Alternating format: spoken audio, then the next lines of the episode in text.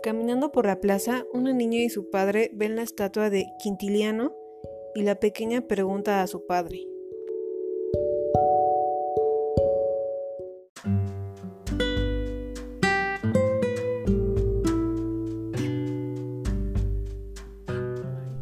Mira papá, esa estatua. Me pregunto de quién será. ¿Tú lo sabes? No lo sé, hija, pero me gustaría conocer su historia.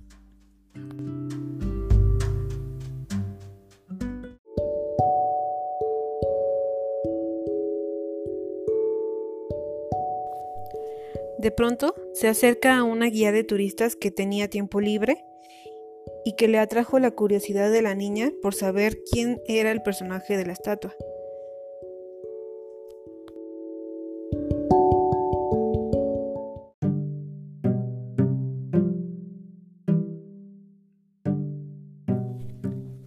Hola, buenos días. Me pareció escuchar su interés por saber quién es el personaje de dicha estatua. Si gustan, yo puedo platicarles un poco de quién fue.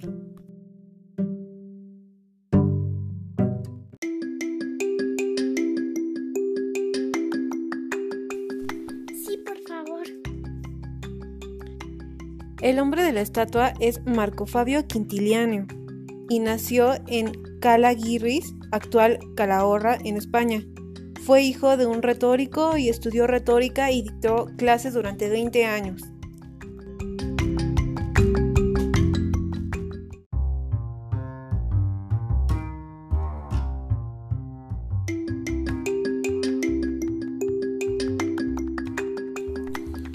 Entonces su vida estuvo dedicada a la enseñanza, debido de tener un ideal de la educación muy claro.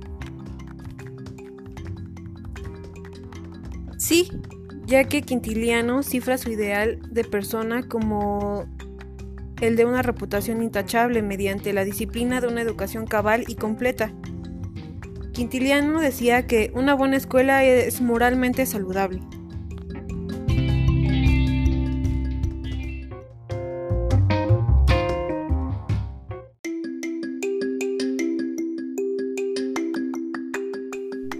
Debo decirles que en, cuanto a lo que taña el contenido de la educación, Quintiliano pensaba que el aprendizaje debía de comenzar con la lectura, pasando por la letra, de las letras a las sílabas y de estas a las palabras y frases. A este proceso Quintiliano le agregaría la enseñanza de las matemáticas y la música.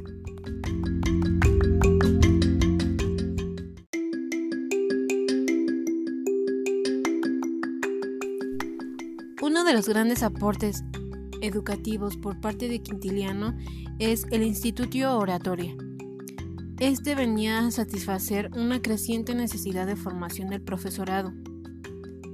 Mediante el Instituto Oratoria se reconoce el papel fundamental del maestro como mediador del proceso e intento de aproximación a una psicología del aprendizaje.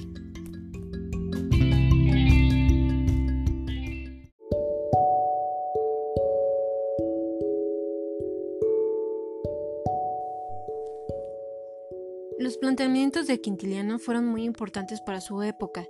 Quintiliano fue el que emprendió el estudio del carácter del niño y del comportamiento del maestro. Establece que el maestro debe ser un hombre sabio y de carácter, ya que sus actitudes y sus comportamientos ejercerán sobre el niño gran influencia. Otro punto importante para la educación por parte de Quintiliano es que él aconsejaba que la escolarización del niño sea tan pronto como le sea posible y antes de los 7 años.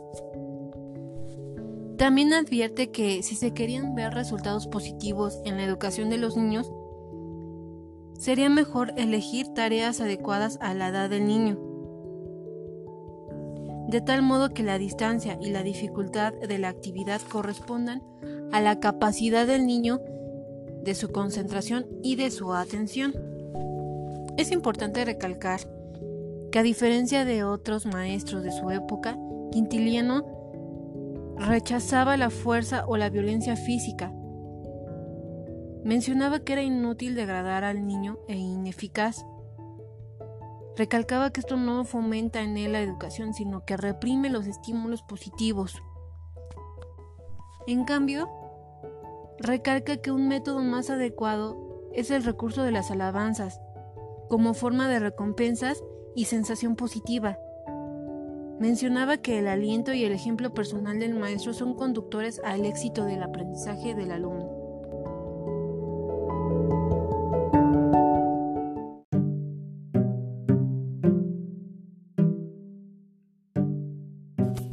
Veo que Quintiliano era un gran maestro y muy adelantado a su época.